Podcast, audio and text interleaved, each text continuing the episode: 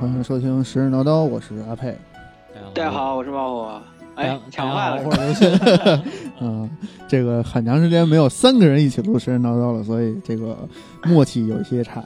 对，我这还是个弹幕啊。嗯，然后这个今天一上来放了这么抒情的音乐，所以我们今天要跟猫火老师一起跟大家讲一讲古风音乐。 古风音，咱又没对上。 哦哦，聊古剑奇谭呀，哦聊古风音乐，啊 完蛋完蛋完蛋，聊一些乐器知知识什么的。啊这他妈的，这录之前怎么没过稿啊是 吧？呃，并不是，但我并不见听到，并听不到是什么音乐。是啊。但就是我，那我给你解释一下吧，为什么放《鬼剑奇谭》的音乐呢？因为《鬼剑奇谭三》啊，我给大家剧透一下啊，那个没玩没玩这游戏，三要剧透吗？就没有剧透不剧透的事。你可以放到最后再剧透。不不不，三的剧透是这样，大家听完我们这期节嗯目，你就不想玩这游戏了啊啊！所以我这个剧透就是就就结束啊，嗯因为这个原因呢，就是说三呃，《鬼剑奇谭三》讲的是皇帝时期的故事，包括啊是吗？对对对，包括那个我们之前节目里头也说的这个轩辕丘。呃，还有这个有有熊市，嗯嗯嗯嗯，还有那个罗祖吧，咱们说过吗？嗯，叫应该叫雷雷那个叫雷祖，对。然后包括这些东西，在《古剑奇谭三》里边都有涉猎，但他呢讲的是呃这雷祖什么的，这些都是远古史啊，嗯远古史对。然后那个那个在在他他在把这个作为一个游戏里的历史时期，然后呢放放在这个放在这儿讲，放在这儿聊，嗯呃，再给你讲一个。呃，现实的，就是当时那个处处在的那个时代的故事嗯啊啊，对，嗯那是不是有点像前段时间那个那个那个神武幻想？有点那个感觉，有点那感觉，对啊啊！但是神武幻想它呃其实它是讲一个当时的那个事儿嘛，嗯啊，对，这啊，对对对，就是给给你弄得更早一点，毕竟是一家子的嘛，对，都是往那啊是一家子。那哦个那个游戏通关以后，最后最后卡斯出来到最最最最最后的时候。上面写了一句话，感谢九凤呃嗯那个什么什么什么公司的支持啊，对，还是有参与的。呃，有没有嗯是提供了一些什么古代神话故事之间的一些他们他们那个 烛龙跟那个啊九凤那个关系，就跟 Take Two 旗下一个做二 K 的一个一个二星似的，啊，对，一个二 K 一个二星似的。哎，说烛烛龙其实也是个神话人物啊，嗯烛龙是啊，对，竹九音，对啊。行，那咱那个有可能这期会会涉及到一些关于跟游戏里有关的，对对对，然后做一最些近《结古合。剑三》还挺火的，好像好多人都在夸它。哎，我们已经骂完了啊。对，但是我听你的口气，你并不是很喜欢它。啊我们昨我们不是骂完《古剑三》了，我们是把整个中国游戏行业都骂了。然后呢，我们现在正在被喷。特别棒。 嗯，我们就继续书接上文吧。哎，上次我提到的皇帝跟那个蚩尤和呃燕帝的战争，嗯，这几次大战，皇帝确定了他的那个统治地位。嗯嗯，我的意思是我本来想，上期我也说过是讲皇帝史话，嗯，这期呢我准备想纯讲皇帝的，就是神话，神话就是嗯传说故事，但我发现其实并不是很难做，并不是很能做到。嗯，就是就是因为是这么一个情况啊，现在为止到现在为止，我们谁也没法确定皇帝到底是历史还是神话，嗯，甚至我们确定他到底是，就是我们不能不能确定他到底是不是一个人或者一个薛定谔的姓氏，对，薛定谔呃的嗯地。对对， 然后呢，呃，但是早年的历史学家就是，呃大大约在上世纪左右的，就是中国考古学跟历史地理啊这些呃这些学科刚开始发展的这些奠基的大师们，嗯普遍还是认为这个历史时这个时期是是存在的。嗯，是一个历然后史时期。嗯对对对对对。然后在这些呃史学家，当当时那个就是这些学科还分的不是特别明白，嗯就是包括考古呀、历史呀，还有古文献，还有各种各种这种历史地理这种相关的学科，还不是像现在啊分的这么开。嗯然后这些专这些大师们真的是大师，他们一个人横跨好几个学科，嗯然后在古文献的一些解读方面也有很多的一些研究，而且确实是就是颇有成果。就是按照古文献学的一些解释的话，这个这段时期确实是看样子应该是存在的，嗯并且在现代的一些考古发掘上，呃，反正之前我在前面的节目也数次提到过嘛，然后就是各种考古发掘，包括最近还有一个新的叫庐山卯，是也也是西北大学跟延安那边的人在主持弄的，啊然后也是一个最新的关于中华文明探源工程的一个环节吧，就是说在在中华文明诞生之前，我们所认为的那些呃国家吧，啊应该是可以这么说是国家，嗯，不是很准确，就或者说就介于部落和国家之间的一一些个先民政治形态，嗯对对对先民。 嗯呃，从现在的部落考部古落啊成果发现呢，我们可以看到，在至少是在商之前的某一个时间尺度上，存在很多就是互相互相影响的文明。嗯现在为止最明了、最清晰的一个就是良渚，我之前也数次提到过，嗯，良渚的玉崇拜文化影响到至今，对我们都有非常大的影响，是这个大家也都是知道的。是，嗯，所以说在这个基础上呢，呃，哦，对对，我在这稍微说一句，就是上期的节目除了那个呃文献以外，我主要依靠的一一本儿就是研究论著是那个徐旭升先生的，叫嗯就就是那个叫什么来着，中中国古代的中国古史的传说时代。啊就哎之前我也提到过，行但是这本书啊稍微会，这本书是纯古文献学的一个研究。啊。嗯某某某，你这个以后咱们就可以卖书了。那么在哪里可以能 可能够买到呢？然后大家直接搜，直接搜“中国古史的传说时代 ”PDF。啊，卖书了啊，卖书了啊！嗯没有没有没有，就是 就是这本书，大家如果说就是有大家对古文献的神话解读嗯比较感兴趣的话，可以尝试去看，但是相对来说还是比较复杂的一本书。嗯嗯，总之在这个基础上，不管是在古代人的认知，嗯还是现代人的认知，在这个基础上，皇帝神话就皇帝的神话嗯依然是建立在他这个天帝的身份上啊，就是说，就是说他的神话依然是他成为了天帝之后所发生的某些某些某些事情。嗯对我之前所讲到的皇帝史话是他成为天帝的过程啊，就虽然说这是我本来想把它作为两部分来讲，嗯就是一部分是神话，一部分是史话。嗯，但我发现这两部分似乎还是有关系的，无法分有割开起。有对对对，有起承转合的关系。嗯嗯，总之我们就继续讲吧，嗯，刚好发现故事可以接上。哎，太好了。对，总之皇帝当时不是战胜了蚩尤嘛，嗯相当于平定了南方的叛乱。哎然后平定了这场战争之后呢，他派人做了这么一个曲子叫《钢骨曲钢骨》，据说有十章，嗯，这个名字都比较威武。嗯呃，第一章叫雷雷震惊，啊第二章叫猛虎派，哎，嗯总之都是这些猛猛这些什么派么是吧猛虎、啊老虎，然后还有什么灵灵魁吼哎之类的这种啊，特别听威来武的名字，还挺熟悉啊的。哎，我也觉得挺熟悉的， 嗯可以放到现在的那个网游上，啊，对， 各种网游上。嗯然后，呃，这种钢鼓呢是一种就是在宴会上专门使用大鼓，啊就是一种礼器，嗯还是相当还是非常威武的。嗯在这个在这场宴会上呢，然后突然就有一个那个，呃，浑身披着马皮的残神，嗯然后降临献上了蚕丝。嗯据说他献上了两种，一种是，就是按照神话故事讲，他献上的是一种是金色，一种是银色的两种蚕丝。嗯，蚕，这个这个字儿念该怎么念？是念蚕吗？这就蚕蚕丝对，嗯嗯，春蚕到死我丝不知道那种。，我不知道他是因为我不知道他是因为金银，但是主有一个原因就是在金和银在中国那个时期并不是贵金属，啊贵金属是铜，嗯所以说我我怀疑，当然这是我纯我的自己的猜测，嗯就是如果如果大家小时候养过蚕的话，大概也都会知道。蚕结网的时候会结凉，有时候会结黄色的，也有有有普通的，一般都是白的嘛，嗯，但它偶尔有时候会结黄色的，那会不会人它上献火了上的是就吗是？两种？啊，我不知道是不是因为因为什么，我不知道原因是什么，嗯我不知道。所以说他这个呃蚕神献上那个金银两种蚕丝的话，我怀疑会不会就是两种不同的蚕丝。啊也就是如果说如果说我这个随意猜测正确的话，那说明在那个时候肯定对蚕肯定已经开始养了，对对并且有对一定规模了，他才对能有这样的认识。对对，呃，总之这个披着马皮的蚕神是背后有一个很有意思的故事。嗯这个故事呢是有是在《搜神记》里面记载的。哦啊，当然我们都知道《搜神记》的记录的年代比较晚，嗯但是呢，这个故事架构，这个从这个故事结构来看，它是个相当古老的一个神话。哦，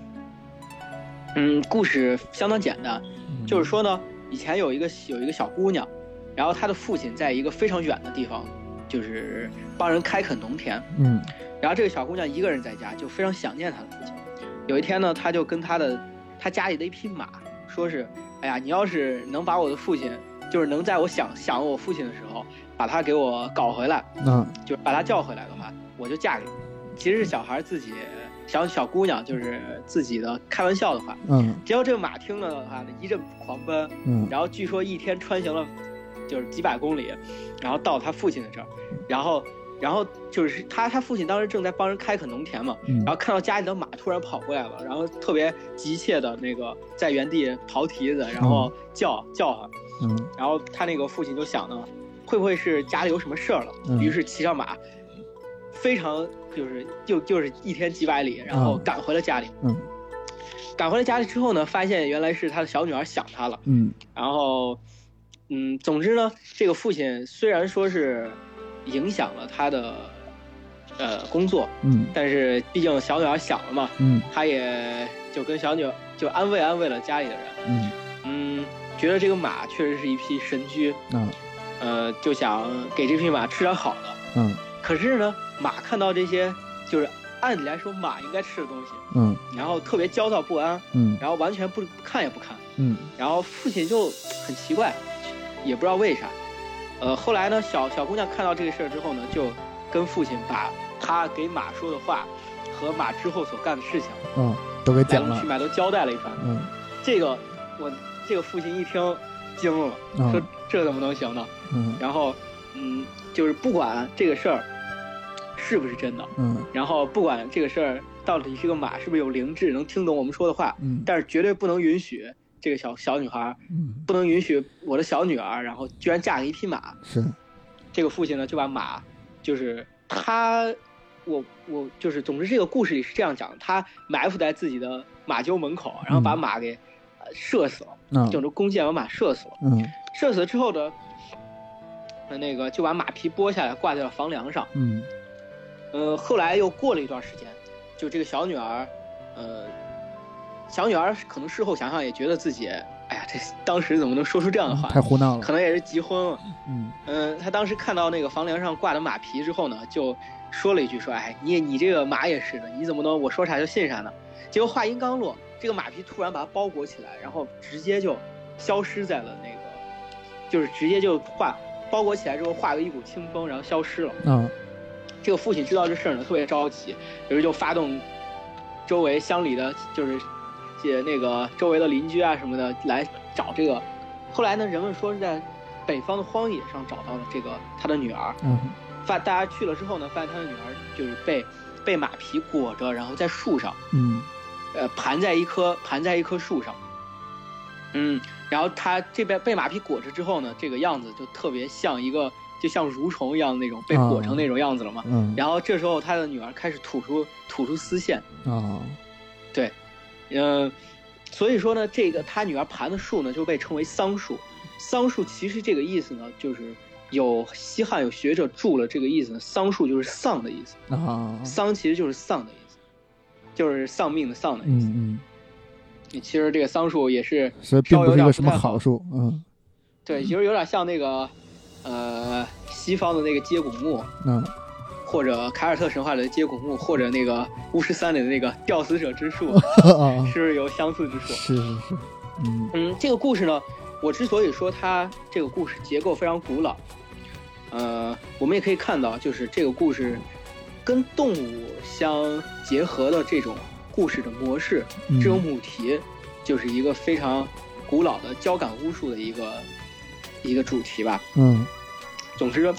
总之这个故事虽然《搜神记》比较晚，但是它的架构是相当古老的。嗯呃，并且在海外《山海经》海外北京里面也记载过这么一段话，就说呢，呃，在北方的荒野上，有一个就是，呃，有一女子跪踞树欧丝，就是这个有一个有个女就是姑娘，嗯，然后在这个树上盘盘就跪踞着，嗯然后吐丝。嗯呃，紧接着说呢，三桑在欧丝东，其木长，百仞而无枝。三桑呢，就是就是三棵桑树的意思。嗯就说呢，呃，这个大大概意思就是说呢，嗯，因为我们也知道《山海经》是一个纯记录的文本，它这个意思就是说是它有这么一个女女子，然后是在跪在这三棵桑树上嗯吐丝，嗯这三棵桑树的样子呢，就是非常高，据说有百仞，就百丈高，嗯，然后只有树干没有树枝啊，就是纯干儿。虫子一个唇干儿电杆子，对对，所以说这个地方也被称为欧思之野。啊，嗯，关于有有有《山海经》所佐证的话，就是我们可以大约知道这个披着马皮的残神的来龙去脉了。嗯呃，总之这个残神从天而降，然后降下了那个就是献给了皇帝，就是蚕丝，也是一种，嗯，该怎么说？就是国家已经安定下来了，那么这时候就要开始发展了，啊人们的衣食住行就要开始关注了嘛。嗯蚕丝就是其中的一个。嗯嗯，关于养蚕呢，我们也都知道，小时候中学历史书上也疯狂地提到，什么我们国家是最早养蚕的呀，是，这个是这个影响非常深远，包括那个丝绸之路本身就是为了交易丝绸嘛。对，哎，抱歉，我们说到丝绸之路，就是我们也都知道，就既然它叫这个，首先丝绸肯定在里面其中占了很大一部分。嗯嗯，养丝就是蚕丝、缫丝这个东西，嗯确实有非常古老的传统。嗯在皇帝的神话当中呢，皇帝的妻子卢雷祖，你看刚才刚才那个就是刚开始不是说到过吗？就是呃，雷祖也是一个专门养蚕、专门做丝绸衣服的一个呃神，他可能可以说他是神职，是专门干这个事，是，对裁缝，对，嗯是还真是。嗯，雷祖呢，就是之前，呃，小新在录这期节目之前，他说了一些在《古剑三》里面提到过元素。嗯《古剑三》里面有一个，他小新刚才说是西陵，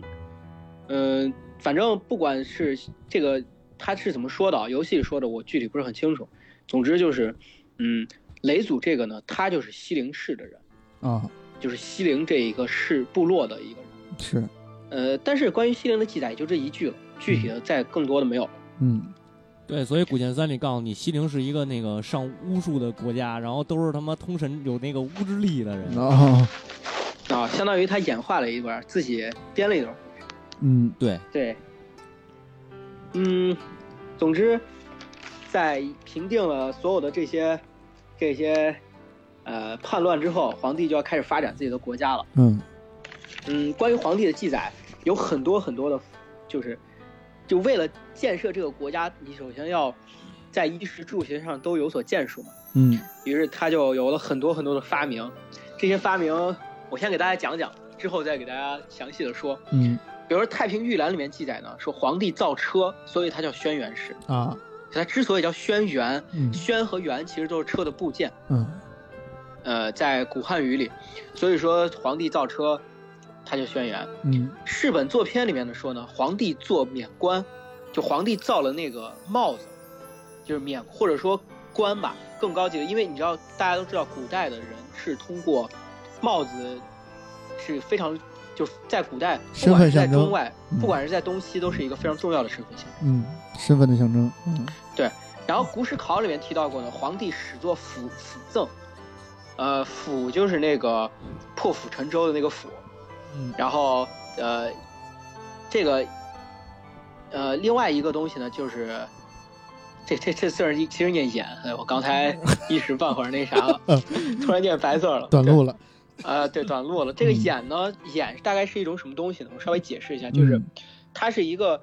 呃，把三角就是一个我们我们吃小火锅的时候，不知道用那种酒精炉，不知道大家知道吗，哦它不是一酒精炉一个炉子，然后上面架了一个东西，然后底下烧酒精来把上面东西加热嘛。是，呃，这个眼呢，大概就是把这两个东西合在一起，把它做成一个一个石器，做成一个单独的器物，啊就是就是它底下有三个支腿儿，然后上面是一个盆儿或者一个碗儿的样子。就是古代的然干锅呗，哎，差不多差不多嗯，总之就是这个古代的干锅。嗯嗯，呃，易就是那个《易经》井里面记载的，说皇帝始穿井，就皇帝首先凿了井，嗯白虎通义》里面说，说皇帝做公事以避寒湿，就是首先这个房子也是皇帝建的。啊，呃，我不知道是不是，就是按如果按照他说的话，那大家原来原来在皇帝之前，大家都是住在山洞里，或者住在树洞里，这皇帝达芬奇这什么都会，嗯甚至包括呢世本里面，我刚才不是说世本作品里面说皇帝建造那个免官嘛？嗯世本所记里面，世本那个世本里面还记了很多很多的嗯他的皇帝，不只是皇帝本人，而是皇帝底下臣子。嗯我举几个例子，比如说什么庸父做那个做岛，嗯，就是那个就是楚呀，嗯还有还有那个舅呀那些东西，嗯就是一系列的那一套。呃，然后霍迪做舟，舟就是那船嘛。嗯霍迪这个人做了发明了船，徽做弓，徽这个人发明了弓箭，嗯毛仪这个人发明了就是箭，嗯就徽发明了弓，毛仪发明了箭，啊好胡曹发明了那个官，嗯呃，大概跟皇帝可能可能皇帝发明的是比较高级的吧，他嗯发明的是就是平常人的，嗯呃，俞伯做俞伯做上，嗯夷做鼓，以兽做镜，大尧做大尧做甲子等等等等等等这些嗯一系列的有大概几几十个吧。一个发明团队嗯研发团队，对研发团队，我嗯我我在这儿稍微解释解释，我们可我们想想就觉得不可能，对不对？对就是用用小浩哥想想的不可能，这这个显然是后人所意会的嗯，里面绝大部分都是后人所意会的。嗯比如说，比如说白虎通义，白虎通义相对来说就要晚晚点儿了，更别说易经，易经就更晚。世本也是一个相对稍微，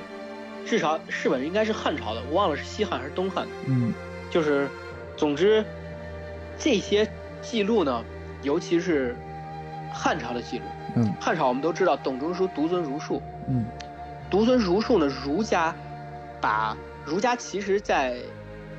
董仲舒之前呢是一个复古者，对于孔子来说，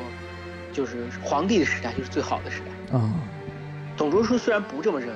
但是他也必须借用这套框架，嗯于是于是皇帝就成为了一个理想君王的象征。嗯，这也是我上一期节里面为什么皇帝会出现史话，为什么史官都把这些，为什么史官把他皇帝当做一个历史帝王来讲。嗯就是因为皇帝他本身在儒家的学者来看，他是带有历史性的。同样，这些发明之所以把这些发明都安到皇帝身上，就是给他树立一个形象，就树立一个完美君王的形象。嗯这里面，呃，因为我的呃就是古文献的水准不是特别强，所以说这里面到底哪些是真的是，比如说有可信度的记载，我也不能百分之百做出推断。嗯嗯，实际上也，目前的研究也确实没有，很少有人能做百分之百的推断。是基本上，每一个记录都有无数种说法。哎考古这种东西本来就是嘛，嗯对，这那个这个其实还是跟考古，像现在要分的话，其实它应该分到古文献学的啊研究。古文献学啊对我古文献学的研究，我古文献学的功底相当薄弱。实际嗯上，录这个神话节目，我也是为了某种程度上也是增强了一些我的古文献学的，啊督促一下自己，对，督促我看看书。嗯嗯，这里面有几个故事，稍微有点意思，可以讲讲。呃，里面刚才提到凌伦造乐律，凌伦这个人，就是这是一个近乎于神话的故事，啊既带有历史性，又带有神话性。嗯据说呢，他要他从大夏的西边一直走到昆仑的北边，啊嗯，可以这么说，就是从现在的陕西、甘肃那片地方，嗯一直走到了这个昆仑山，肯定不是现在的昆仑山，但是也是相对来说非常远的一个山脉了。嗯到昆仑的北边呢，他为什么要走这么远路？就是为了选取合适的竹子。啊就是他后来选了一个竹子之后呢，取了三寸九分的长度，然后吹响之后呢，定为黄钟的律调，就定为黄钟的律。呃之后呢，他再按照比例做了十二个竹管，嗯到了昆仑山上，然后听就是去聆听凤凰的笑声。嗯呃，据说他他到了昆昆仑山之后呢，呃，刚好听到了雄凤凰、雌凤凰各叫了六声，于是呢，他就把这叫这十二个声音定为十二种律调， 嗯十二平均律诞生了，十二音乐对，接上了接上了，都圆上了。嗯嗯，后来呢，皇帝就命令这个凌伦和荣将这两个人又造了十二口钟，嗯，呃，大概就是通过钟来，通过这个钟来印证那个那十二种，就是对应的十二种律调。嗯，我们也知道，古代编钟是一个重要的，就是乐器，是，在夏商周时期、嗯商周时期，我不知道这十二口钟是不是编钟。你十二口总应之该少点吧？对于变种来说，嗯对，那倒也是，嗯，嗯，但是也编钟也有大有小。那是也咱们说也也有可能曾侯乙，啊对曾侯乙的那套编钟是相当高级的一套，啊，对，也有可能是雏形儿，慢慢儿对产品迭对代对迭代出来的变变种，对对对嗯呃，他据说呢，凌伦和荣将用这十二口钟，就是编了两首乐曲，分别嗯叫六应和九条。啊，然后呢，皇帝又让又在仲春二月乙卯的时候，嗯当太阳陷于魁星方位的时候呢，命令这些他的手底下的乐官举行了一场盛大的音乐会，嗯并且把这一场音乐会记录下来，做了一盘 CD，做了一盘做了一做了一盘黑胶，啊叫咸池。嗯呃，咸池呢，实际上就是银河的银。嗯，所以说大概可以想象的，通过这个这个特别恢宏的名字，是大概想象了这个乐曲是多么的，通神了，就是对对对对对，嗯嗯，据说呢，春秋战国时期赵简子嗯当时病了九天九夜，嗯在梦中听到了就是非常美妙的音乐，嗯他把这个音乐称为军广天乐嗯啊、我我感觉可能大概就是这个咸池吧，啊啊、赵简子这个故事还挺有意思的，我我不知道，感觉有点儿交感巫术，有点儿克苏鲁的那种感觉。我操，嗯行嗯，另外一个非常有名的故事呢，就是仓颉作书。嗯关于仓颉这个人呢，到底他是谁？人古文献学的研究方面完全没有定论，嗯大概有大概有这么几个观点。嗯呃，仓颉又号始皇，嗯有人认为呢，仓颉其实是皇帝之前的一个人们信仰的一个谷地。嗯，就我上期节目里提到过，在皇帝之前也有很多信仰。是也有人说呢，呃，仓颉和始皇其实是俩人，仓颉发明了文字，始皇发明了画。还有人说呢，呃，就是根本就是仓颉和始皇其实都是皇帝的另外一个名字。嗯总总之有各各有各的说法，嗯也有各有各的论证，我在这儿就不详说了。是呃，据说呢，仓颉长着龙的脸，有四个眼睛。嗯，他从小开始就，嗯，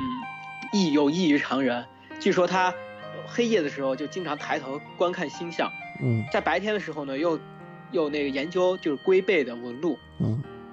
等到他到了做被皇帝任命为史官之后呢，他就呃发明了文字。嗯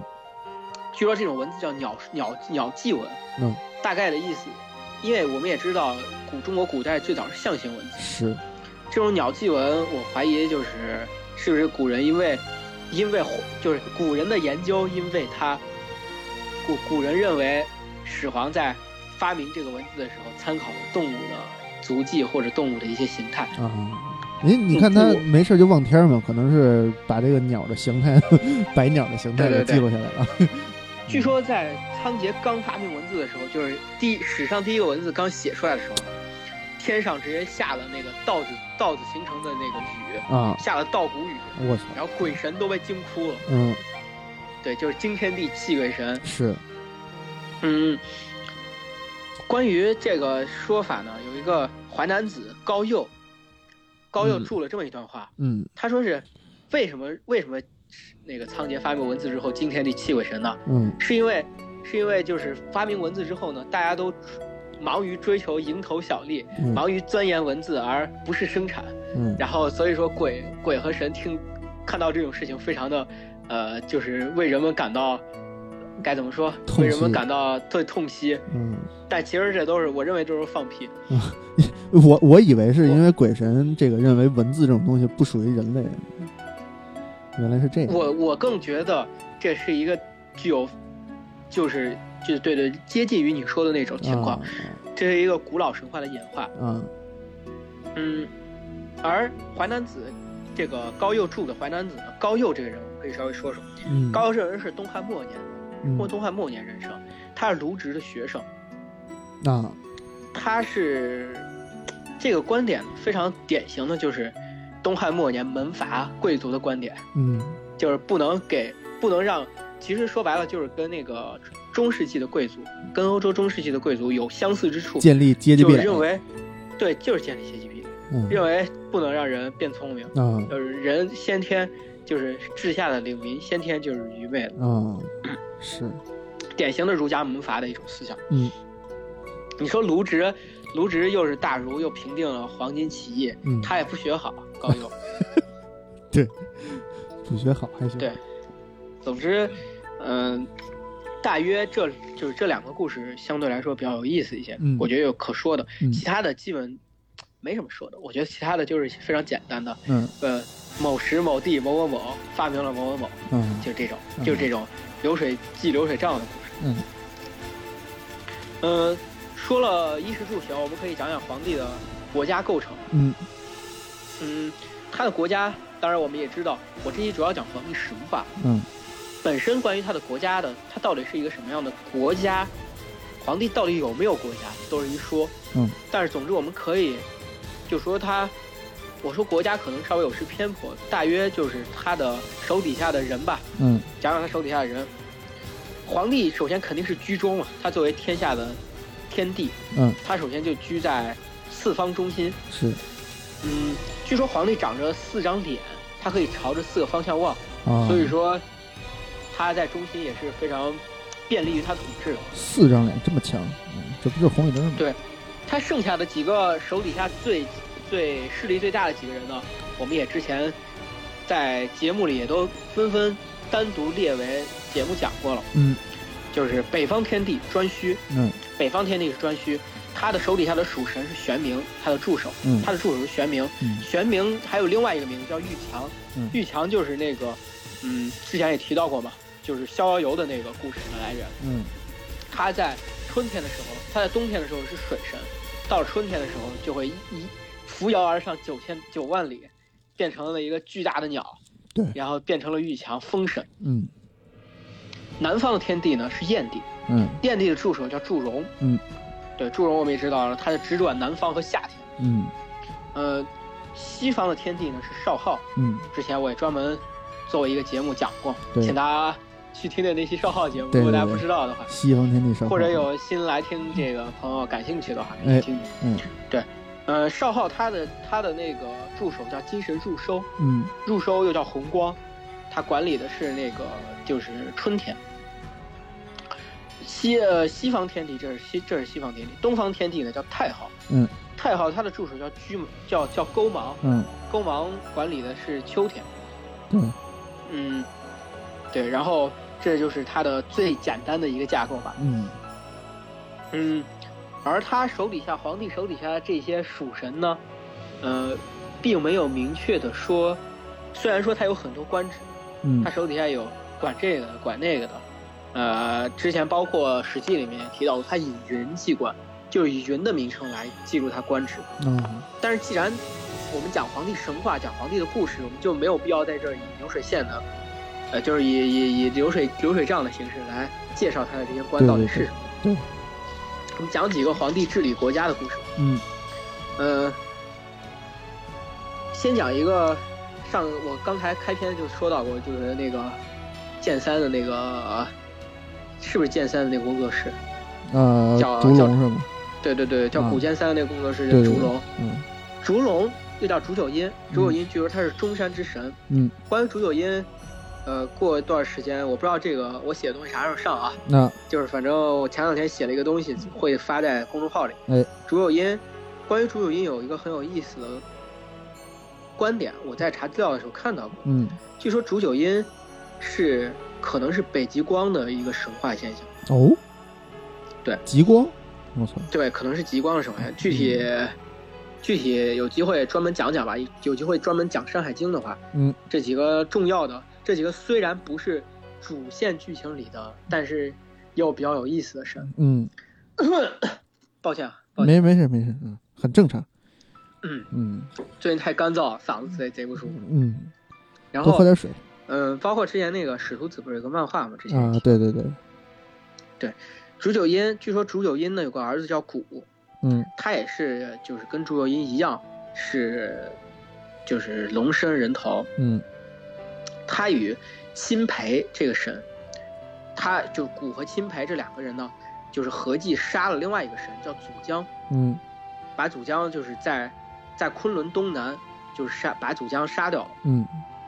皇帝听到这事儿呢，就是，当然皇帝我不知道是他看到呢，还是手底下的神嗯，告诉他的。总之，他决定要惩罚这两个，惩罚蛊和青培。嗯所以说，他们就把蛊和青培，然后也就是枭首示众，也在就是杀祖江这个地方，把啊他枭首示众在昆仑的东南。但是呢，蛊和青培，我不知道这俩人到底有多怨念。他俩死了之后呢，还没有，就是，并没有安安心心的就转世投胎，嗯呃，而是把而是那个蛊化为了一个巨大的猫头鹰，据说它是红的脚爪，然后白色的就是头是白的，嗯据说只要在只要看到它的话，就会引发就是持续连年的大旱灾。哦而钦培呢，钦培变成了一个叫，就变成了一个巨大的雕，大雕嗯，大屌，太 太棒哎呦哎呦了嗯哎呦，，这略过略过，把这段变成掐一了，个变成一个大雕，然后去陪对，那记得把个这段掐了。 嗯独孤求败去练剑但我知道你大概不会去，掐啊我肯定不会掐的啊，然后据说它长着虎爪，浑身是黑色纹路，嗯只要见到它，就会引发战争。啊，这俩人也变成了个邪神，有有点那个四骑士那感觉啊，战争哎有点有点之前还真是有点那种啊对对，嗯嗯，另外一个故事呢是二父的故事。嗯，据说呢，二父是个蛇身人面的神，啊二父是一个古国的国王。嗯，他手底下有一个臣叫臣子叫威，嗯这臣子呢，据说心术不正，啊呃，于是他就撺掇二父杀掉他的另外一个臣子叫亚羽。嗯皇帝听说这个事情之后呢，就用头发反绑了二父，把他了关在了就是叫叔蜀山上这个地方。嗯嗯，而他那个据呃据说在汉宣帝的时候，汉宣帝当时有人在挖那个挖一就是盘山，就这个山具体不知道在哪儿，嗯，就挖盘山取石的时候，不小心把二父给挖出来了。我操，嗯然后大家都纷纷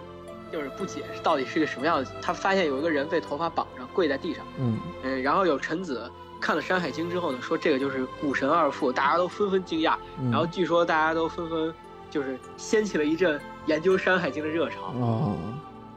这就是题外话了。嗯总之，皇帝呢，皇帝就是不能让亚羽死了就死了，他可能觉得上一个事儿祖江就是死了之后他没管，就是导致一些不好的结果，于是他就派了五个巫师，嗯这五个巫师分别叫巫鹏、巫底、巫阳、巫吕和巫凡，嗯然后来救活那个就是亚羽。嗯呃，据说这五个巫师呢，其中尤其是以乌鹏为首，乌鹏也是在也是皇帝皇皇就是皇帝手底下一个非常有名的臣子。嗯，乌鹏呢，据说是最早外科手术的发明者吧。哦，这么说，其实我不太愿意用华这佗种祖师爷，用这种噱头的方式来、嗯来说明。嗯但总之，据据记载呢，就是他可以就是不用药，不用汤，然后直接以外科手术的形式嗯划开人的皮肤，呃，来进行治病。哦，嗯，说句题外话，嗯关于上古远古有没有外科手术，嗯嗯，是有一有很多很多的证明，嗯发现呢，就是如如果说只划开，比如说开膛破肚那种嗯外科手术，我们是很难发现。嗯但是有一个有一个外科手术是很容易留下遗就是遗迹的，就是开颅手术。啊呃，在古代很多，不管是在西方还是东方，都有很多就是古尸或者说人体骨骼被发现的时候呢，它头上有一个洞，啊这个洞我们我们就是我们我我们大学有门课，我我大学有门课叫那个体质人类学，嗯呃叫人体骨骼学。嗯人体骨骼学呢，就是他研究的就是，嗯，如何分析古代人类的骨骼构成。就是这一段，猫火老师曾经讲过，就是在家里边跟他爸吃饭的时候研究这个，这块是鸡身上的那块骨头啊。嗯嗯，比如说，比如说更更，就是更高级的一些研究，比如说经常拉弓的人，他的手嗯和普通的人的胳膊的臂骨就是不一样的。啊比如说他他拉弓的那个臂骨更粗，就是推弓的那个手臂骨更粗。嗯嗯，同样的道理，就我们为什么会知道这是开颅手术而不是他打仗时头上被凿了个眼儿呢？嗯因为他的骨骼周围有愈合的痕迹，啊，就是他骨骼周围已经愈合了，不是那个，就是不是致直接死那伤种，嗯这不是那种骨茬的状态，而是已经长好了。嗯所以说，这个人至少在被开颅了之后还活了很长一段时间，导致他骨骼长好，就至少活了有几个月时间。嗯所以说，嗯，很有可能就是古代开颅手术的证据，啊，这个证据非常多，大家随便搜走都能搜嗯得到、啊，说不定是古代脑后插管啊，也说嗯，不定。也也也有可能，也有可能，嗯，对对对。赛博朋克是吧？对，嗯，总之呢，就是派以乌盆为首这五个巫师，把亚羽给救活了。后来亚羽为了报答，有有两种说法，嗯亚羽为了报答皇帝的恩情，他自己跳入了弱水当中，嗯，然后来吞吃胆敢于进犯夏都，就之前也提到过进犯夏都的那个人。变成了一守护神，嗯，对。但是另外一种说法呢，之后的大禹篇里面我们还会再提到，嗯就是大禹有一个功绩就是射杀了那个亚羽。嗯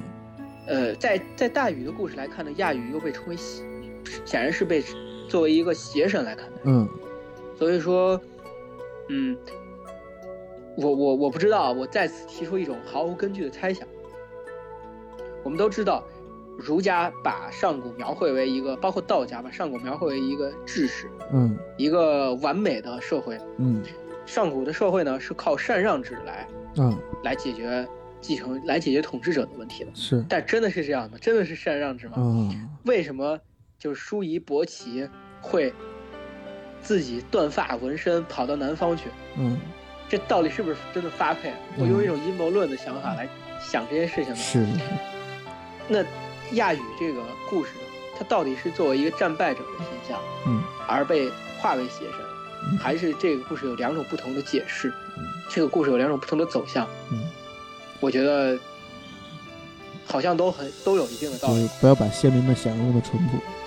嗯也实际上确实是有一定的研究的。嗯嗯，西北大学的钱耀鹏老师，嗯也是我大学的老师，嗯他给我们上课的时候提到过相关的一些研究，嗯就说是很有可能这只是春秋笔法啊的一种，春秋笔法的一种吧。是但是具体那个钱耀鹏老师也没有多谈，嗯我我也没有专门去找相对应的资料，啊，我只能说有有这个可能吧。以后因为以它后是一个谈到很违反价值观的一个这个说法，对，以后谈到那个春秋战国时期的诸子百家的思想的时候，嗯我可以专门的说，诸子百家思想非常有意思。嗯哦最近看的一些文本，看的一些东西，确实提到过，是不是就感觉到很有意思，可以讲好多东西。影响到了你的三观？先放着吧，而且而且很快应该会讲，因为神话。我们要，我们都知道，徐玉生先生嗯在中国古史的传承时代里面，把神话分成了三种，啊三个或者说可靠度吧，嗯按照三个，比如最可靠、次可靠或者不可靠。啊啊对，最可靠的显然就是那些上古的典籍，嗯嗯就比如说现，当然不是现在的竹书纪年，是远古的竹书纪年，嗯比如说《大代礼记》，嗯《大代礼记》可能就是我在这儿不举例了，就是说是至少是在夏商夏商左右的，就是夏商周吧，嗯夏商先周的那个记录和研究和典籍。嗯呃，另外一个下一个等级呢是春秋战国时期，嗯再下一个等级呢是西汉，哦紧接着春秋战国时期到西汉吧，都可以算作一个等级。嗯再下一个等级就是之后，嗯之后的就是东汉，东汉末年再往后的一些记录。嗯嗯，这显然到东汉末年已经是非常不可靠了。是 具体为什么不可靠，这这期节目稍后会会详谈。嗯嗯，把这分成三三个阶层呢，实际上就是就是我们也知道，就是它的故事也就会发生很大的变化。是嗯，皇帝在他统治的皇帝不仅还统治他的神的国家，嗯他还统治鬼的国家，他还统治他是鬼国实际上的最高君主。哦皇帝的属神叫后土，嗯我们听这名字就知道，后土实际上就是专门管理鬼的，就鬼国的国王，嗯就鬼国的王。嗯嗯，而且不仅是后土，皇帝还派了两个两个手下，叫神徒和郁垒。嗯这两个呢，呃，据说神荼和郁垒住在东海的桃都山上。嗯之所以叫桃都山，是因为这个山上生长着一棵巨大的桃树，就是这棵桃树覆盖，就是整个桃都山的，就是三千里的地方，嗯在山顶上长着。这个桃树上呢站着一只金鸡，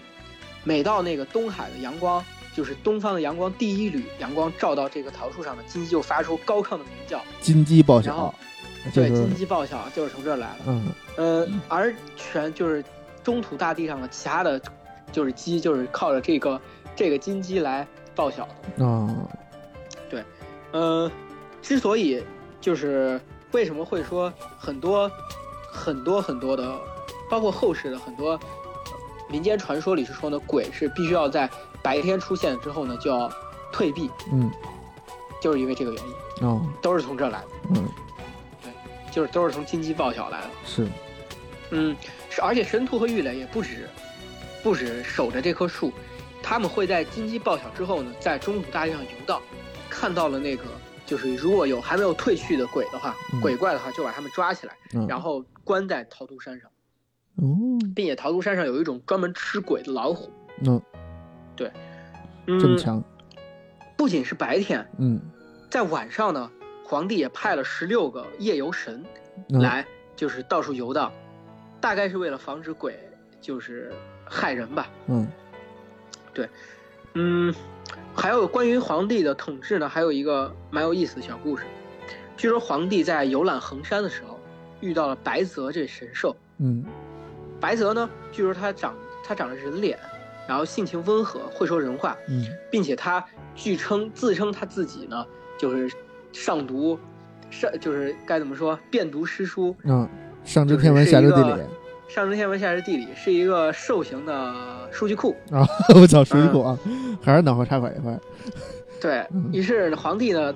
他为了让皇帝取信，就给皇帝介绍了中土大地上所有的鬼怪的种类，嗯并且一一画图作为一一画图详解。嗯皇帝后来就把这个图图列为就是装订为册，呃，据说呢一共有一万一千五百二十种，哦还有人有展呢啊哎，这还真是有零有整，嗯对对，有这种这么多种不同的鬼怪。嗯嗯，大概皇帝呢，也就靠着他的这些，就是不管是他的政治政治观念，嗯呃，不是政治观念，应该说什么呢？政治政令，嗯，呃，靠他的手底下的人，靠他的发明，在就是跟那个嗯燕地和蚩尤的战争之后呢，极大的发展了他手底下的神国，嗯在这个时候呢，皇帝不仅是，呃，我们也知道，在如果说，如果说大家上期节目最后也是提到过，如果说大家呢，把皇帝作为看作一个历史人物的话，嗯那么我们可以说，在这个时候他管理的国家，到达了一个繁荣的程度。嗯如果说呢，我们把皇帝当做一个神话人物呢，这也能也可以说，也可以说就是他管理的神国到达了一个极盛的啊一个状态，嗯对吧？对这两个两种有不同的说法。是嗯，大家可以按照自己的意愿去理解啊吧。对喜好嗯呃，在他的国家成型之后呢，皇帝就不就就不不这呃该怎么说？呃，就不把所有的精力都放在管理国家上，就放权他开始了到处到处游玩。嗯嗯，在后来我们也之前也提到过，他还有一段时间把天帝的职位交给了颛顼，啊皇帝可能就是干自己的事儿去了。是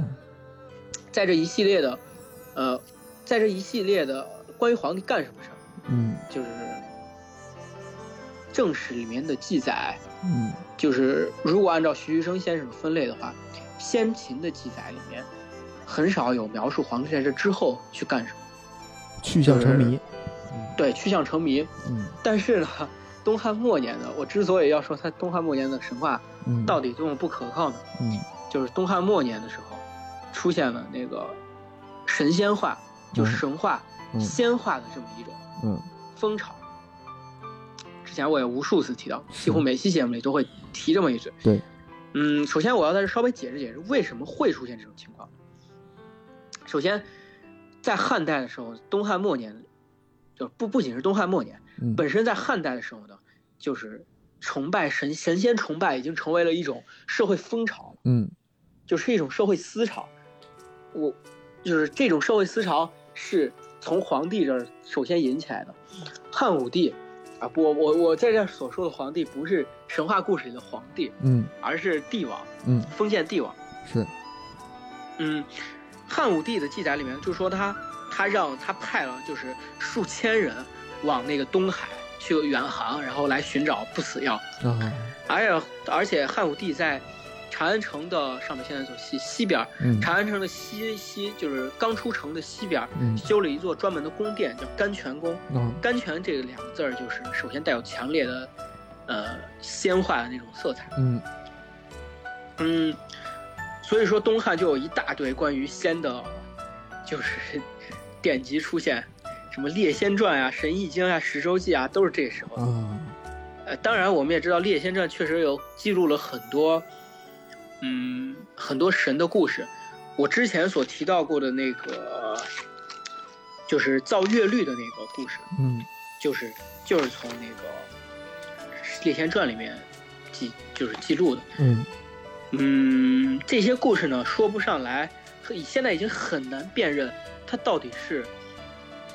就是是，他把原来的神话呢借过来记录了，然后把它，呃，化为仙人，就是把这些人都列为仙人，还是他自己造了一个人物，啊，已经完全分辨不出来了。明白更别提，更别提在这之后的唐宋，唐宋就有更多一大堆的嗯就什么《雍城集仙录》呀啊这种，这应该是唐代的吧，《雍城集仙录啊》这种更离题万里的。呃，我之所以说离题万里，就是说远古神话和和仙话最明显、最明显的区别就是，仙话带有强烈的政治色彩。嗯呃，我们就拿最著名的，也是最接近古史的古神话的《淮南子》来说吧。嗯这也是研究神话必读的一个文本。我们拿《淮南子》的作者是刘安，刘安他这个《淮南子》之所以叫《淮南子》，是因为刘安是淮南王，啊他是他是西汉封的那个就是封建君王。嗯刘安这个人呢，他就是一个笃信神仙道术的一个人。啊嗯，在《史记》应该是《史记》里面记载的，就是他倾一国之尊下道术之师，就是他倾全国之力来结交道士。呃，据说他呢还找了那个就是呃各种有名的道士来练成长生不老丸，他吃了之后呢，不仅他生就得道成仙了，而他家里的狗养的鸡狗也得道成仙。啊，一人得道，鸡犬升天，对，这就是鸡犬升天的这个故事来源。嗯嗯但是我们回来用历史的角度来看刘安这个人，嗯刘安这个人是一个典型的封建君主，嗯呃，用比较进步的话来说呢，他就是封建落后势力的代表。 啊是，我们也知道，在就是秦始皇统一天下，嗯就是为了治治国为县，嗯就是为了加强中央集权。嗯在秦始皇开始到西汉王莽结束的这段时间呢，就是是一个中国中央集权成立的一个过程。嗯在王莽之后，中国中央集权就彻底成立了。嗯在这之后，它也就不是一个需要去强调的。嗯，按照考古来说呢，考古汉朝的墓葬都分内藏和外藏，内藏制度和外藏制度，实际就是为了模仿这种中央集权来强调它。啊但是呢，到了东汉之后呢，这个外藏就慢慢变得变了样子，就跟以前不一样了。其实就是大家不把这当回事儿，于是嗯就开始，于是就开始敷衍对待。之后呢，慢慢儿他也就大家就忘了是什么意思了。几百年过去之后。嗯嗯，啊，我们话说回来，嗯就是西汉的时候呢，我们也都知道，董仲舒独尊儒术就是为了加上中央集权，嗯并且就是推恩令用来削藩，这都是咱们中学都会学到的。而刘安呢，就是一个反对削藩的一个旗帜人物，啊所以说在这个时期，某种程度上来说，刘安做淮南子，把皇帝的这些事迹，把皇帝跟先人结交的这个事迹，实际上是一种表达政治立场的一种啊行为。对，嗯，关于皇帝的这个仙话呢，有几个稍微比较有意思的故事，稍微说说。哎，就是，呃，皇帝和广成子的故事。嗯嗯，据说广成子呢，在就是仙山上问道，皇帝去就是去跟广成子交流这个修道的事情，交流来交流去，俩人也没有达成共识。广成子呢，后来就说说你别看我现在这长这样，我我可是活了一千二百年的。于是皇帝听了这个事之后呢，纳头 便拜，说哎呀，您真是一个道术有成的人物啊！嗯，我老们听神这仙故事就，我们听这故事也就知道，这显然是后世附会的。是，后来呢，据说皇帝要上上元丘这个山上去采采药来炼炼那个仙丹，嗯但是山上多蛇，就是多各种就是虫蛇猛兽，嗯该怎么办呢？于是广成子就给皇帝推荐，说是你佩戴雄黄啊就可以避避那避开那个虫蛇虫了。嗯嗯，这也就是雄黄为什么要喝雄，就个人喝雄黄酒哎，是这个个来源。听着有点像童话故事，都不算神话故事了。对，实际上就是，嗯，包括我之前上就是概览里提到的宁风子，嗯就是入火自烧嘛，啊就是他据说可以成火，然后把自己点了之后就成仙了。啊，嗯，这些故事我们也，我在这不想详讲的原因，就是因为没什么可讲。说实话，基本上的套路就是呢，皇帝到仙山上去找某一个神仙问道，神仙展示了他自己的一番道术，皇帝哇心悦诚服，然后皇帝又学了一门新技术，啊啊，点亮了一个基新本都的是这个天套路赋啊。基本就是这个套路。嗯汉代方术兴盛的一个，就是汉代仙话。我刚才不是也说嘛，它的社会背景就是方术兴盛。嗯，这个这个时间一直到什么时候呢？一直到唐朝。嗯唐朝刚就是离那个刚建国的时候呢，唐朝所是我们都知道，唐朝有很多著名的佛教造型，嗯包括龙门石窟，嗯，包括就是敦煌呀，嗯但是唐朝刚建国其实不是这样，唐朝刚建国的国策叫道先佛后，那就是把道教是排在最先最前头的。嗯，所以说，嗯，我我我不知道，嗯，如果按照历史来分析的话呢，为什么会出现这种情况？有一个原因是，道教其实是最最最推崇那个，就是小国寡民、无为而治的。啊道教是一个纯粹的复古者，嗯不像不像那个就是，不像那个儒教，呃，儒家，儒孔子呢虽然认为虽然认为就是，嗯、现在的就是他认为的现在就是春秋战国时期，嗯他认为春秋战国时期呢礼礼崩乐坏，实际上他想恢复到夏商周的时期，就是商周刚建国那段时间，啊就是所谓的嗯极端的那个该怎么说地位，极端的分封主义，啊，就是就是极端的那个社会地位分化，嗯该干什么，皇帝呃君王封建君王就该干封建君王的事儿啊、人民众就该干民众的事儿。一个萝卜一农个嗯夫坑。该干农夫的事儿，贵族就该士大夫就该干士大夫的事儿。嗯嗯，每个人都把自己的事儿干好，这个世界这个社会就变得无比和谐。那不就是日本吗？每个 人都是一个螺丝钉不管是什么，啊， 但是呢，老子就更加极端了。嗯，老子就老子说，老子认为国家这个概念就是错误的。嗯就不应该有，嗯小国寡民嘛，我们直接就把我我他也认为春秋战国时期是个礼崩乐坏的时期，啊，我们直接就把退，我们也别别回回到那个春秋战国时期，回别回到夏商周了，我们直接回到部落时代，嗯大家一个部落一个部落，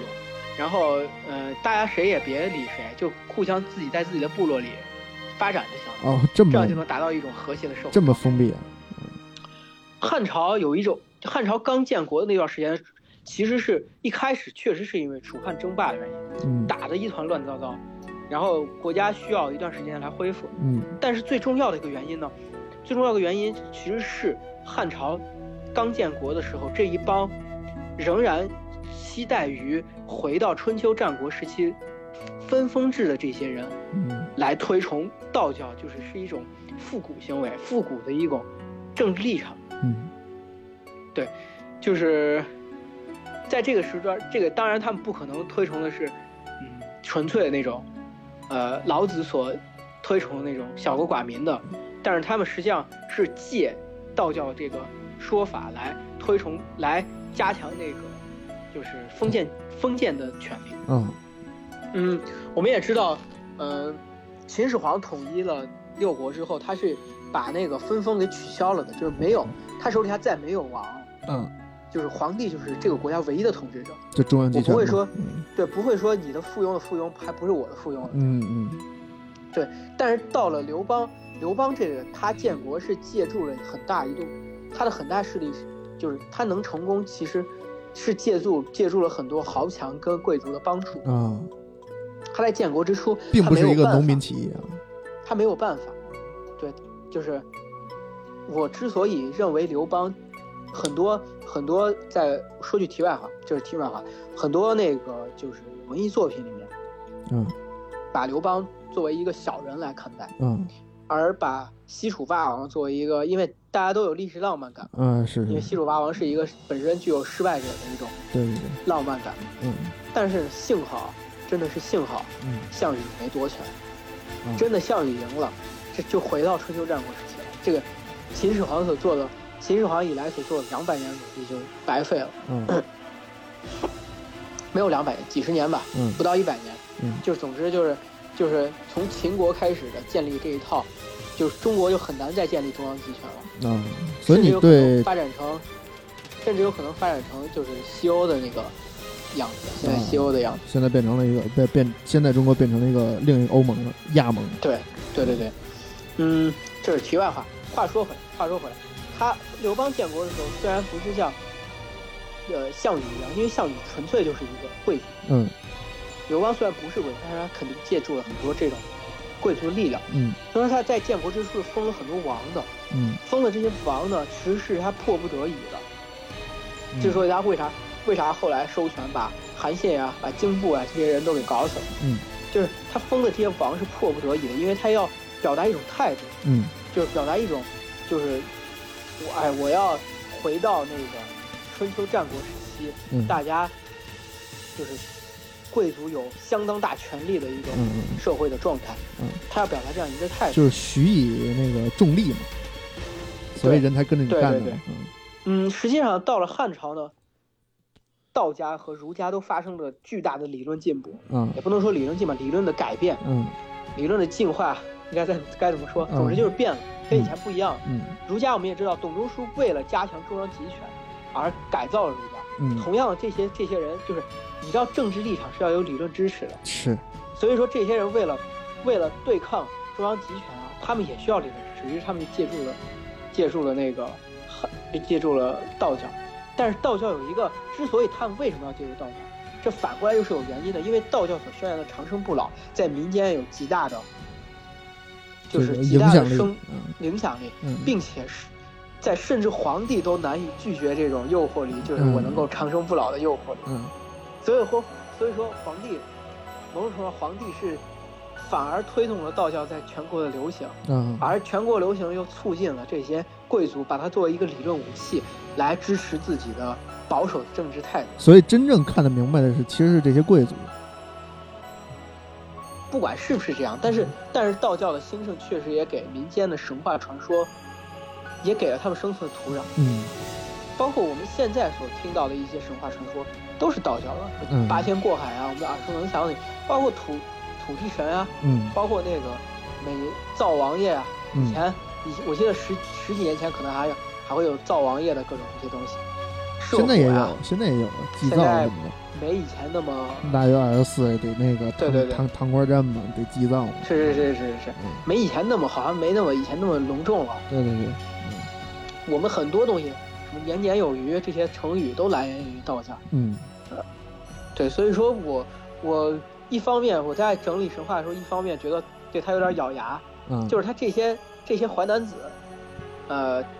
淮南子啊，列仙传呀、嗯神包括《神异经》《述异志》这些东西记载了有很多古史的记载，嗯甚至包括《山海经》。嗯我我之前也提到，《山海经》有大量仙话的内容，嗯呃，包括就是有有很多古史，但是同样它没有被仙话所所污染了。嗯就是我们很难透过它去看到远古的神话到底是一种什么样的风采，嗯，更多变成了一种我看看到最后全都是同人故事，同人故事还行啊，对，全都是同人故事嘛。包括你看这些皇帝跟广成子、皇帝跟宁风子嗯这些故事，皇帝跟素女、青城山素女的故事，嗯，其实就是同人同人传、同人故事。对，呃，所以说让我觉得一部分，一方面让我觉得有点无奈，就是很 难给很难去整理出这种原始神话的风采。嗯但另外一方面呢，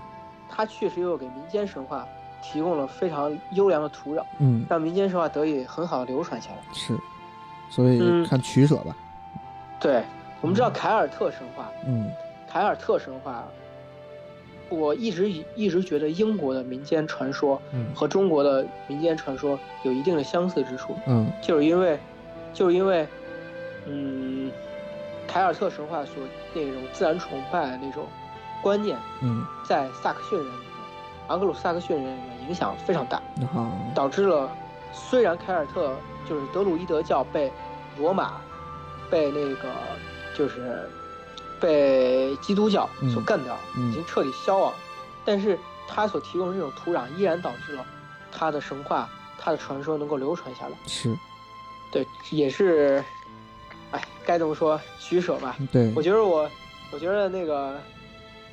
这这也是，其实我我我我之前也提到过，我们会不会因为正是因为我们太了解了，所以才觉得中国神话难以理解，那或者我们才更难的给它整理出一个主线剧情来？那就是没有站在一个我今天在普通人的角度去去看待它，对对，对，我们今我现在在整理这个故事呢，本身都整理完了，嗯然后后来仔细一看，发现太散了，嗯真是东一个榔头西西东一榔头西一锤子，是，所以我就尝试能不能把它作为一个总结成一个稍微具有框架的一个东西。嗯现在看来像还是有点散，但是至少稍微有一个框架。对对对，嗯，最后最后我要说的就是稍微提一句，嗯我之前不是说我会有机会还要录一期神话学的分析吗？嗯嗯，就是之前有一个听众嗯专门问过我，私信问过我，就说是，嗯，就说是我之前在群里面说，我说有一部分是，呃包括我之前在群里面，包括我嗯刚才也提到过，就是远古神话和后期的嗯所发展的一些神话嗯到底有哪些区别？其实这个东西是我自己的一个认知吧，嗯我没有把它当做一个，呃，我我在节目里看似它是好像是有一个有一个评价标准，什么是嗯远古神话，什么是后期的神话。嗯，嗯，但实际上是我对这个事情也比较模糊也，比较模糊，对嗯我只是凭我自己的直觉来判断这个东西是否，呃，我的直觉来源，当然我也不是纯说我是随便判断的，嗯我直觉来源呢就是包括一系列的神话研究，嗯，当然金枝是一个神话学的入门书籍，必须就得看，，嗯呃，金枝还有那个就是列维施特劳斯的结构主义神话学的研究。哦关于列维施特劳斯的结构主义神话学呢，在他的研究里面认为，他的研究认为人的思想是可以解构的。嗯，就是他的符号学，他也是符号学的一个重要的这么理符性号吗，人类学。嗯对他认为人的他的人类的思维是可以解构成一套又一套的一个结构的。嗯，呃，既然说现代人的思维能解构，嗯那么原始人的思维也可以解构。嗯当原始人思维解构之后呢，就能用这种用这种解构的这种研究的方法来研究古代神话。哦那么如果说有结构的话呢，如果说它有结构的话，那么那么必然能够分为阶段。这个嗯阶段的研究呢，就是关于摩尔根，古代人类社会学家摩尔根和马克思的研究。嗯马克思有本书叫叫那个摩尔根，就是读《摩尔根古代社会》一书摘要。嗯嗯，包括摩尔根与古代社会这两个研究呢，摩尔根其实这个我们也听到很多了，就是摩尔根把古代社会分为好多阶段，嗯在这些阶段会产生相对应的思想。那么同样的，我如果说神话依然，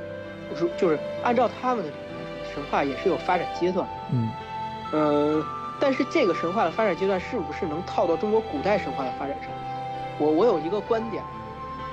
我有一个想法，我不能说观点，嗯我有一个想法，就说呢，古代神话是不带有政治立场，嗯而后期的神话所附会的神话往往是带有鲜明的政治色彩。嗯古代神话更接近于尼采，更接近于，嗯、尼采所说的那种直观之真，嗯，就是，就是，它是一种另外一种认识世界的方式，另外一种，另外一种考虑事情的模式，一种思维方式，嗯而不是我们现在所谓的这种理性。哦啊，我们所谓的理性到底是不是真的理性呢？哇，这就到了哲学的地方呃对，这就了这这这个是还有另说。嗯总之就是，尼采认为呢，神话，神话是一种另外一种认识世界的方式，嗯，就是就是不像不是我们现在所认识世界这的。真正的形而上的是吧？真正对的，没这有就是没有就是地基的一个东西看，你就你还是用现在的想法来解释，啊，你需要是用另外一套观点来解释这个，啊，就是这这就是我这是之所以它难理解的地方，就是这个因为有有点像猜外星人似的，这个外星人到底存不存在呢？你不应该用一个人类的这这个角度去去去去考虑，你应该站在一个古人的视角包括去。福柯，包括荣格的一些心理学分析，嗯、就是，总之这个在我在这儿也不详说了，嗯这个理解起来过于复杂，我也我组织语言的能力也不是很能就是让大家理解的明你很要明白，先把自己假设成一个古代人，但是假设这种事儿呢，就是又是一个很现代的一个方式，就是对， 很很难那什么。就是就是你你需要这是另外一套看待世界的方式嗯，嗯所以说，我认为，我所认为的，我在节目里所提到的这个远古神话，嗯更接近于我我在更接近于这个这个状态，嗯啊但是呢，并不全是，是因为为了节目效果，我是进行了很多加工的，嗯嗯，包括袁科先生的研究，大概大概我一直对他比较推崇推崇的原因，是因为他在具有详实历史研历史资料的基础上呢，嗯同时加上了就是自己的一些呃整理嗯，把它整理成一个相对具有有点有点就是有点故事性的一个一个篇一一个又一个篇幅吧。嗯同样，我我在讲节目的过程中也有很多参考了袁科先生的一些讲的一些故事。总之，总之就是，嗯，它是一更接近于这个状态，但并不全是。嗯，我我就是我有我就希望让大家更，我之所以，呃，在整理资料的时候把更多的参考这些古书，嗯就是因为我希望给大家展示更为更为原始状态的神话的一个样貌到底是什么样的。是嗯，就听起来很复杂。啊毕竟也不搞研究，就是为了就听个乐嘛，你也有人可以跟人吹逼对吧？嗯然后，呃，就是在这之后的神仙的仙话可以，嗯，等我把这个，呃，就是之前已经讲过了女娲、伏羲，嗯然后燕帝，包括少昊、太昊，包括颛顼，嗯嗯、黄帝，在这之后的禹，之后的尧舜、嗯尧舜禹这些人全部讲完之后呢，我可以给给大家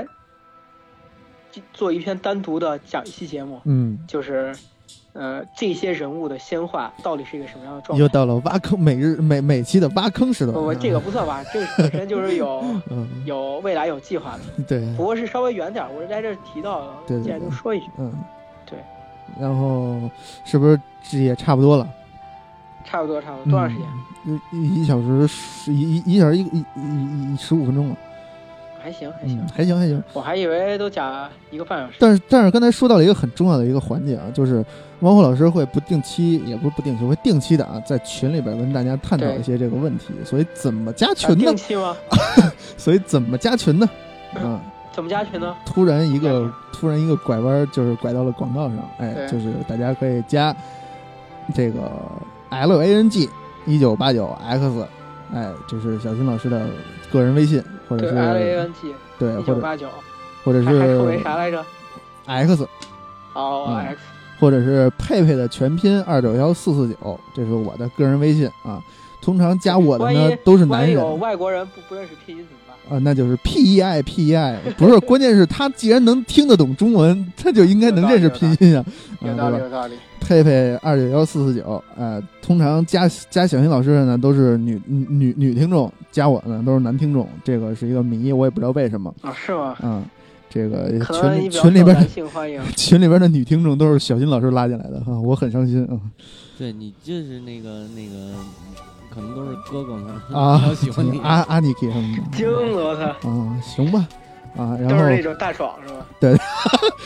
兄贵，对哇，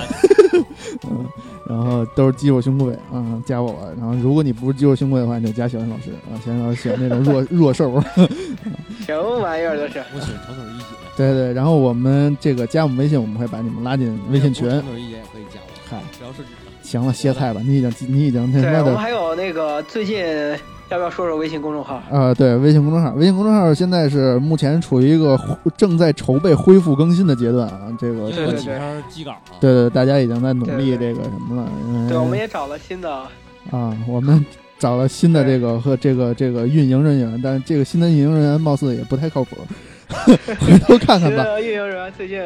加班什么？对对，回头看看吧。然后，但反正我们也会逐步的恢复更新吧，啊，尽量的对能如果大家能尽量的在大家面前感兴趣的话刷存在感可以啊。对，大家可以关注一下对我的那个微信啊，嗯会有一些文章，对对对，不管是发在哪儿的，对我的对文章，微信公众号啊，然后微他的个大家的个人微信啊，然后还有这个官方微博啊，大家搜“套词密语结社”就都能还搜有着。人运营吗？哎呃，有，回头给他不拿是起你来。吗？不是你们吗？啊我 我、啊回头给他拿起来啊。行，然后那这期节目咱们就先这样，好，好行这样，好，哎，谢谢大家，拜拜。哎，谢谢，拜拜。再见。拜拜